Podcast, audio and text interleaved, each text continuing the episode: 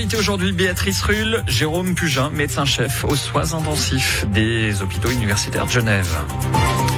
Bonjour Jérôme Pugin. Bonjour. Merci d'être sur Radio Lac ce matin. Plus de 24 000 cas en 24 heures en Suisse, probablement et intégralement quasiment à cause d'Omicron. Est-ce que les soins intensifs des HUG sont submergés? Alors submergez pas. Hein. Curieusement, c'est une vague qui atteint moins pour l'instant. Alors je dis bien pour l'instant parce qu'on n'est pas on n'est pas sûr encore du volume de malades que cette infection va cette vague va produire.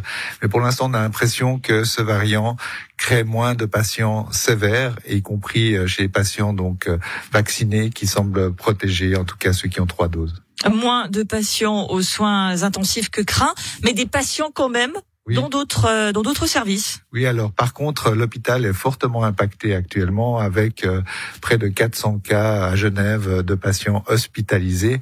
Donc forcément avec un, certain degré de, de, de, gravité de maladie, mais qui ne vont pas jusqu'aux soins intensifs, je dis bien pour l'instant, parce que nous on a toujours un peu de retard. Et alors est-ce que ça veut dire quand il y a beaucoup de personnes aux soins aigus que c'est moins grave que quand il y a beaucoup de personnes aux soins intensifs? Non, alors si, si, on regarde la population générale, ça reste quelque chose de préoccupant et de grave parce que ça impacte directement le système de santé. On est obligé de, de freiner l'activité chirurgicale élective, par exemple, comme ça s'est passé pour d'autres vagues, et donc faire attendre des patients euh, qui devraient être opérés pour laisser la place, au fond, aux, patients qui ont un Covid euh, assez sévère pour être hospitalisés. On va juste préciser, quand vous dites freiner, c'est parce que tous ne sont pas reportés grâce à une collaboration, on va quand même le souligner avec, avec les cliniques privées Absolument, c'est une collaboration qui s'est mise en place lors d'autres vagues et qui se remet en place maintenant, où euh, des chirurgiens des Hugues vont opérer euh, des patients dans les cliniques privées et les cliniques privées qui euh, font cet effort, qui est un effort tout à fait louable et à saluer ici, d'accueillir des patients de classe commune pour pour des opérations qui qui doivent être faites. Alors, Omicron, on l'a bien compris, il est extrêmement virulent.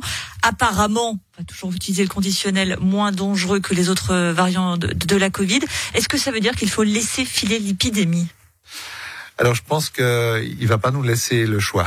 Il est en train de, il est en train de prendre beaucoup de place. Euh, La question c'est simple est-ce que par exemple un semi-confinement, ça, ça, aurait un intérêt finalement ou pas si c'est moins dangereux? Non, Je crois pas. Je crois que les, les experts maintenant s'accordent pour dire qu'on va pas reconfiner, qu'on va laisser un peu aller les choses. Euh, on va protéger les gens avec euh, la troisième dose parce que ça, on a, on a maintenant des bonnes indications que ça protège bien euh, contre les formes sévères de la maladie, y compris à Omicron. Donc, euh, donc voilà, je pense qu'il faut maintenant effectivement voir ce qui se passe dans les prochaines semaines. Mais le, le virus est en train de prendre euh, un tour très rapide et est en train d'affecter un, un, nombre incroyable de gens. C'est vrai qu'aujourd'hui, on a le record de, de cette pandémie en Suisse, mais pas seulement en Suisse. Il y a un million d'Américains chaque jour qui sont contaminés. en France, c'est la même chose. Il y a, il y a des taux records de contamination. Donc on est encore dans une phase exponentielle de, de, la maladie. Aujourd'hui, le Conseil fédéral euh, devrait annoncer une diminution de la durée de quarantaine à, à 5 jours. Est-ce que c'est vraiment une bonne décision alors qu'on voit qu'on est en plein, euh, on est en, plein dans cette épidémie-là? Est-ce que ça risque pas d'accélérer les choses?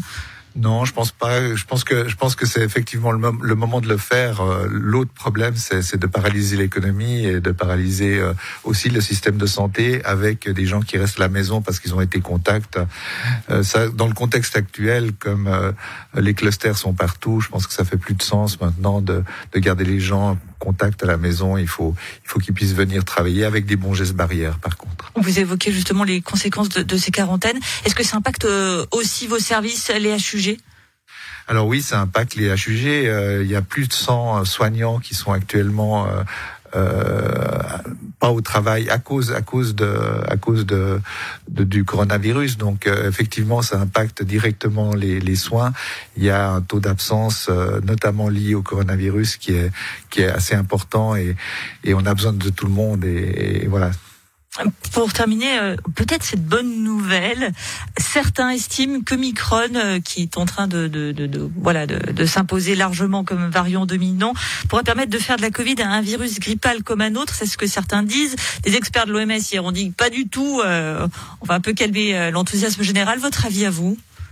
Alors c'est clairement pas une grippe parce que ça se comporte pas comme une grippe pour l'instant. C'est trop tôt de le dire, mais effectivement, ce qu'on pouvait espérer il y a encore quelques mois est peut-être en train de se passer, c'est-à-dire que le, le, variant est devenu un variant plus contagieux mais moins grave et qui va finalement générer une, une immunité dans la population qui permettra euh, à terme de stopper cette épidémie. Oui, moi je le crois.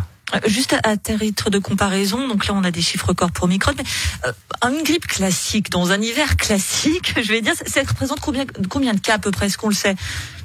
Euh, non, ça peut ça peut toucher, je pense, jusqu'à jusqu'à 10% de la population. Donc euh, voilà, c'est c'est comparativement 80 000 cas dont on parle là, jamais. On n'est pas on n'est pas dans une dans le taux de contamination comme on va avoir à la fin de cette euh, de cette euh, vague peut-être de 50%. Hein, c'est ce que ce qui est en train de dire maintenant. Donc on est dans un dans un volume de, de, de cas contaminés qui est beaucoup plus important.